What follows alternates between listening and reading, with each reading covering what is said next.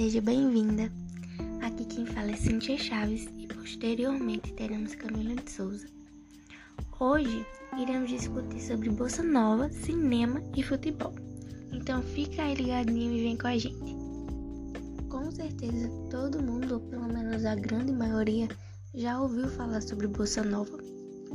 Então vamos dar uma retrospectiva no tempo, vamos dar uma viajadinha e entender melhor do que se trata, como surgiu a Bossa Nova.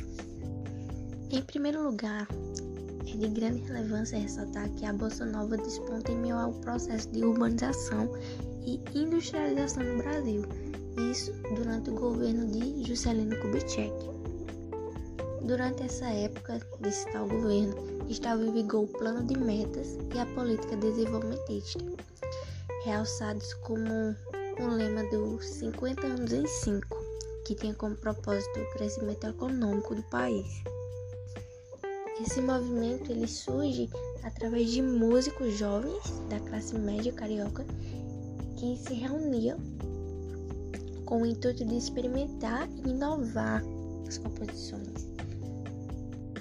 Esse termo bolsa é uma gíria que era utilizada para se referir a um jeito de fazer as coisas foi assim, então, que os artistas eles se apropriaram do termo bossa nova para sugerir uma ideia de que estavam compondo e cantando de uma nova maneira, ou seja, inovando.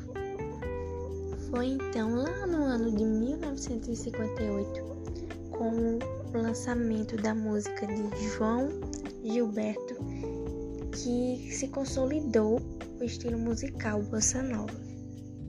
É importante ressaltar que João Gilberto foi um dos maiores expoentes da bossa nova no Brasil, considerado, portanto, pioneiro dessa vertente.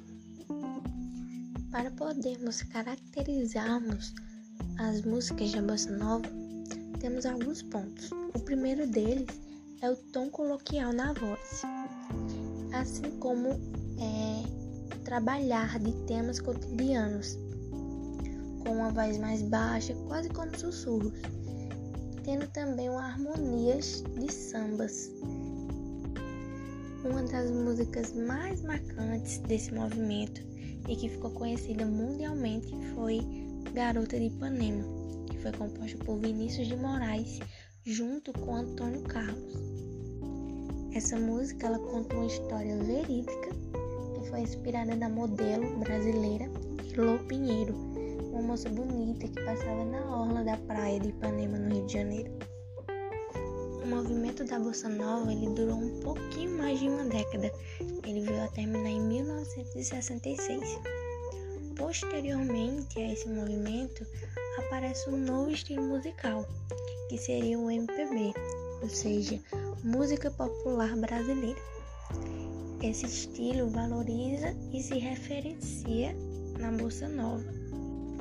É importante ressaltar que o término do movimento não significou o fim da criação musical seguindo essa linha, uma vez que muitos compositores e músicos atualmente buscam unir os tons melódicos e o samba brasileiro. No início dos anos de 1960, havia sido criado o que hoje conhecemos como cinema novo. Entre os cineastas que deram início a esse movimento, cabe destacar o Glauber Rocha e o Rui Guerra. Esse novo cinema consistia em basicamente quebrar os padrões hollywoodianos, trazendo assim um novo estilo às obras do cinema brasileiro. O exemplo dessas obras mais famosas são Vidas Secas, produzidas em 1963 por Nelson Pereira, e Os Fuzis, produzidos em 1964 por Rui Guerra.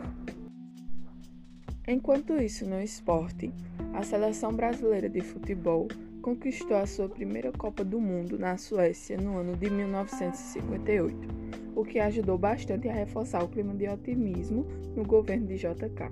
Ao retornarem ao Brasil, Juscelino recebeu os jogadores com festividade, o que levou ainda mais à popularidade em seu governo atual.